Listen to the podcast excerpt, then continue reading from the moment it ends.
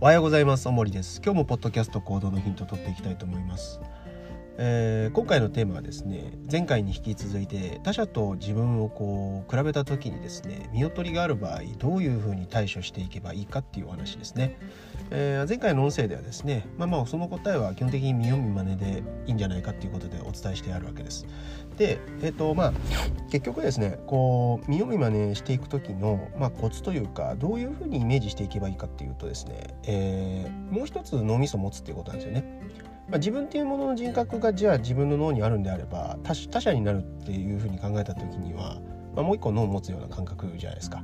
でこのもう一個脳を持つ感覚っていうのをどういうふうに言えばいいかっていうと簡単に言えばですねあの結局脳っていうのは情報を与えられたら何かしらこういろいろこうプロセス通してこう考えをアウトプットしてくるわけですよね。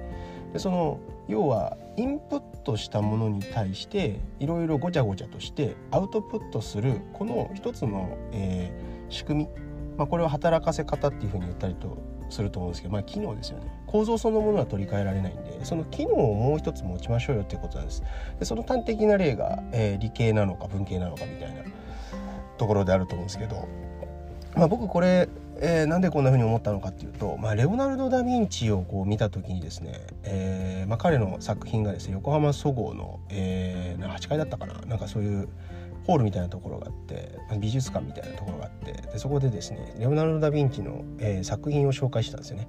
で僕の中での彼のイメージっていうのはまあ、どちらかというとですね「モナ・リザ」とか書かれたようにね「最後の晩餐」とか書かれたようにどちらかというとあのアート系なイメージがあったんですけどちょうどそのそごうでやってた、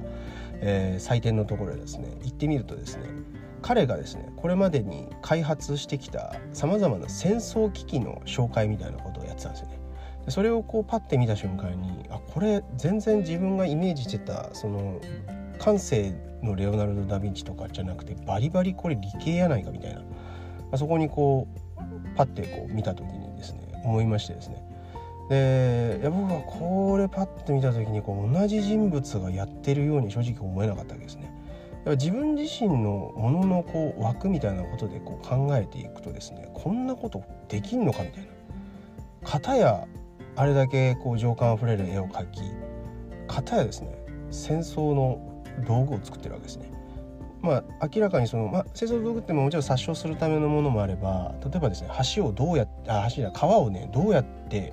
渡るかみたいなその橋の構造みたいなそういうのもこう考えてるわけですよね。でしかもですねその面白かったのが、えっと、その辺に落ちてる木でどうやってこう橋を作っていくかみたいな、まあ、そういったことまで考えられてたわけですよね。これをですね同じ人間がやるってなった時に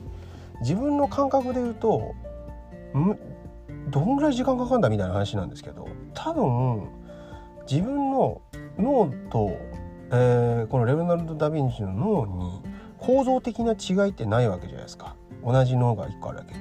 でだけどおそらくその脳みそをどう働かそうとしたのかっていう部分に違いがあるんじゃないかな思ったわけですよね。でそこからですねあのいろいろこう考えていくと確かにものを考えてる時って一つその考えやすい考え方ってあるわけじゃないですか。その考えやすい考え方の中でみんな例えば自分のことについて悩んでみたりとか問題解決ができないっていうふうに悩んでみたりとかしてるわけですよね。でも何の造作もなく問題解決ができちゃう人もいればですねあの僕自分とは全然こう違うものの考え方をする人もいるわけじゃないですか。でそこに本当に優劣があるのかっていう話なんですけど優劣があるんじゃなくて単に違いがあるだけなんですよね。でその違いって能力の差なのかって言ったら能力の差じゃなくてやっぱ働かせ方の違いだと思うんですよ。だからそれをまあねあのー何て言うかなこう象徴的なイメージとしてお伝えするためにですねもう一個脳を持ったらどうかっていう話なんですね。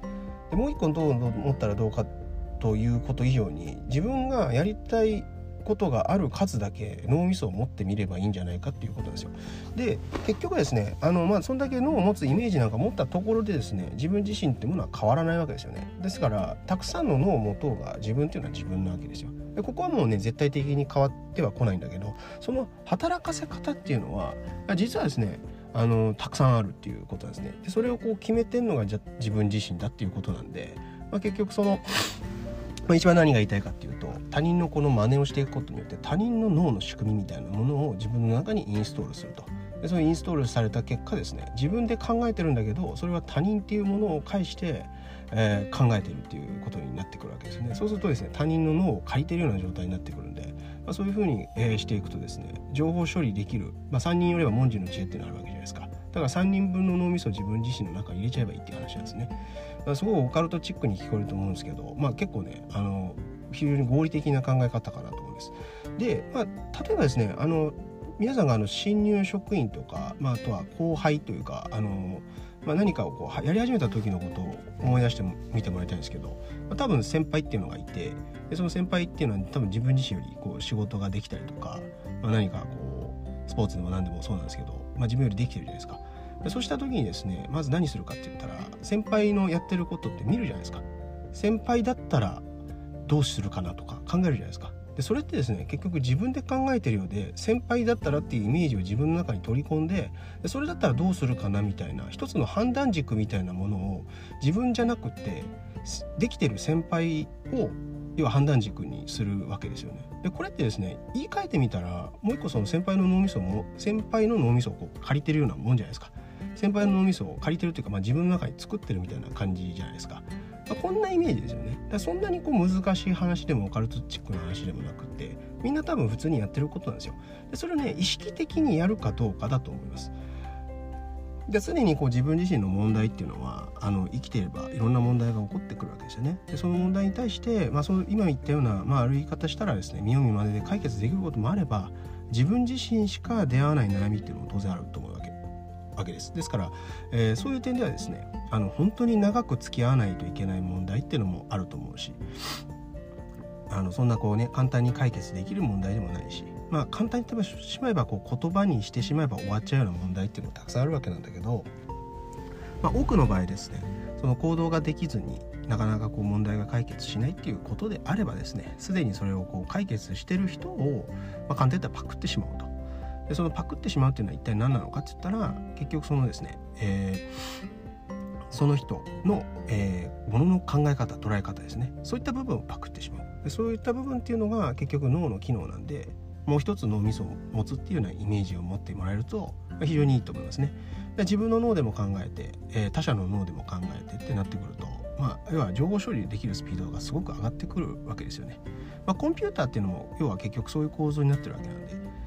ね、なので結局そこの働かせ方みたいな部分が非常にこう重要になってくるんじゃないかなというふうに思います。ですからですね、まあ、僕はあの患者さんにもよく言いますけど欲深く生きた方がいいわけですよ。いろんなことがやりたいっていうふうに思えば思うほどそういうふうにですね脳みそっていうのは働かせ方が変わってきて回っていくようになってくるんでその回す理由がないっていう状態がまあ一番面白くないわけですよね。ですからですね回す理由をたくさん作ってください。そうすればですね脳みそっていうのは、えー、働くように、えー、なってきますんで。はい、じゃあ今回の音声はこれで以上です。ありがとうございました。